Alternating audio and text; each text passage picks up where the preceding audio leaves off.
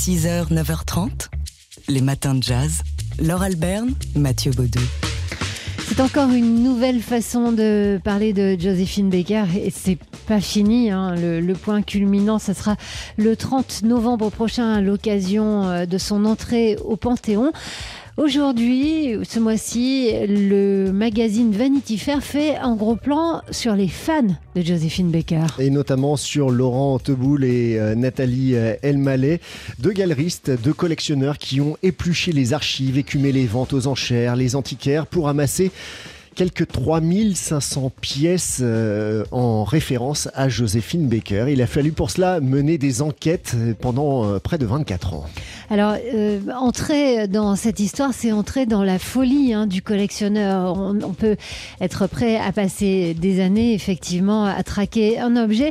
Euh, c'est ce qui leur est arrivé. Alors, à l'origine, ils avaient été sollicités par le musée Grévin euh, pour préparer euh, un événement autour de Joséphine Baker. Ils se sont rendus compte qu'il n'y avait pas grand-chose.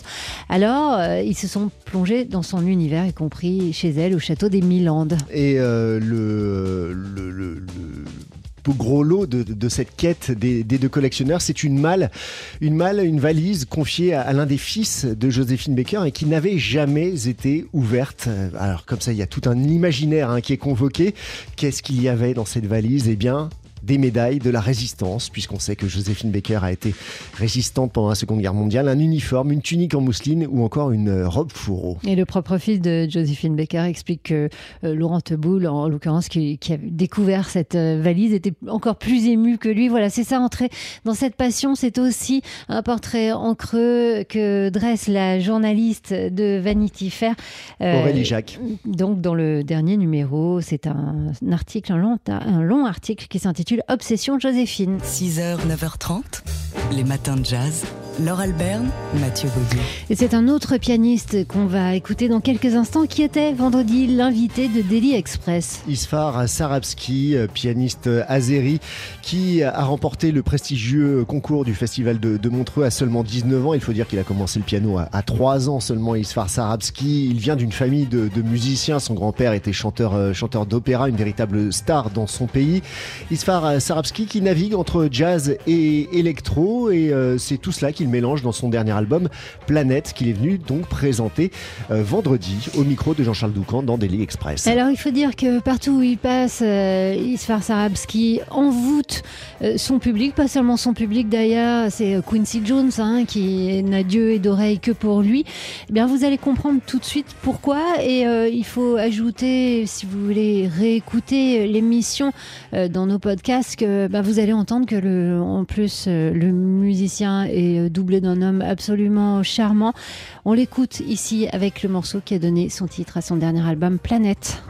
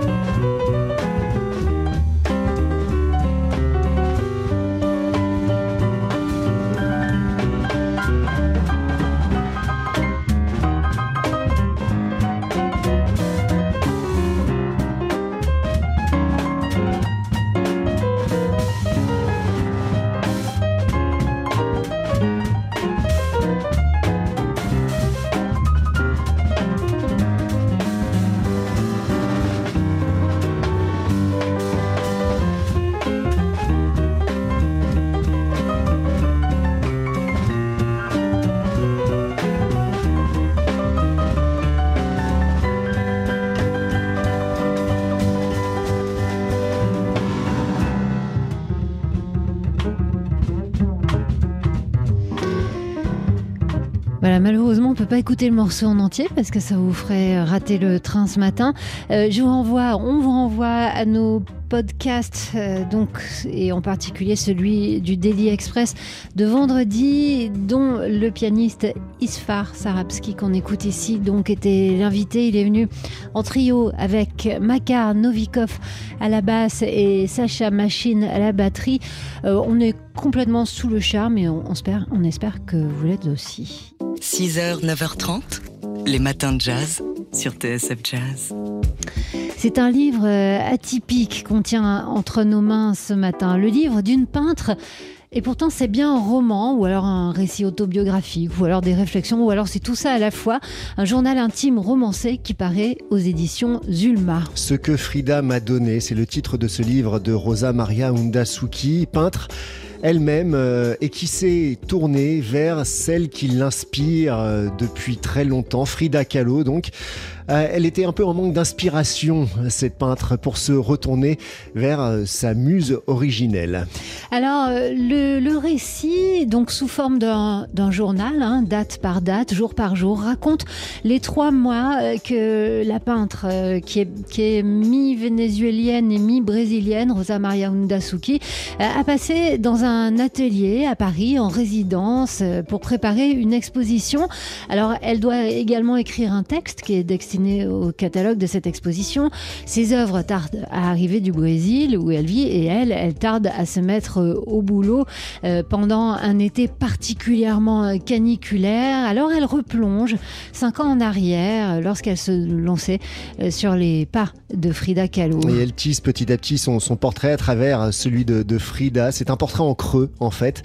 Rosa Maria cherche à rendre l'écho de, de ses deux voix, celle de son père disparu, celle du pays dont elle s'est exilée, et puis celle de, Frida. Et c'est à travers ce récit intime donc que cette peintre née au Venezuela propose de redécouvrir l'œuvre et l'intimité de Frida Kahlo. Ça s'appelle Ce que Frida m'a donné et c'est un beau livre illustré hein, par Rosa Maria Undasuki elle-même que vous trouverez aux éditions Zulma.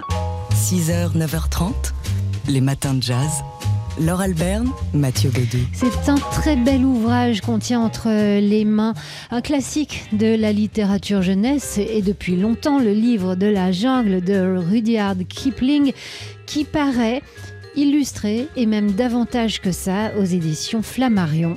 Flammarion Jeunesse, parce que ça s'adresse euh, à tout public, évidemment, ce, livre de la jungle euh, remis en image par le studio euh, Mina Lima. Le studio Mina Lima, c'est un duo, Eduardo Lima et Mirafora Mina, deux graphistes, deux designers, qui ont donc m'a illustré ce livre de la jungle avec euh, des dessins certes, mais aussi ce qu'on appelle des animations. Oui, c'est-à-dire des, petites choses euh, en papier épais à manipuler, à tourner, à déplier. Alors, vous avez euh, des lettres, des pop-up, mais aussi, vous savez, au fameux passage où il faut faire confiance au serpent, eh bien une, une, sorte de cible tournante hypnotique. tout ça est très joli, très délicat, mais comme l'explique euh, le duo, euh, c'est un livre qui est destiné à mettre entre toutes les mains. Et être compris, manipulé. Voilà, et être manipulé, y compris par les jeunes enfants.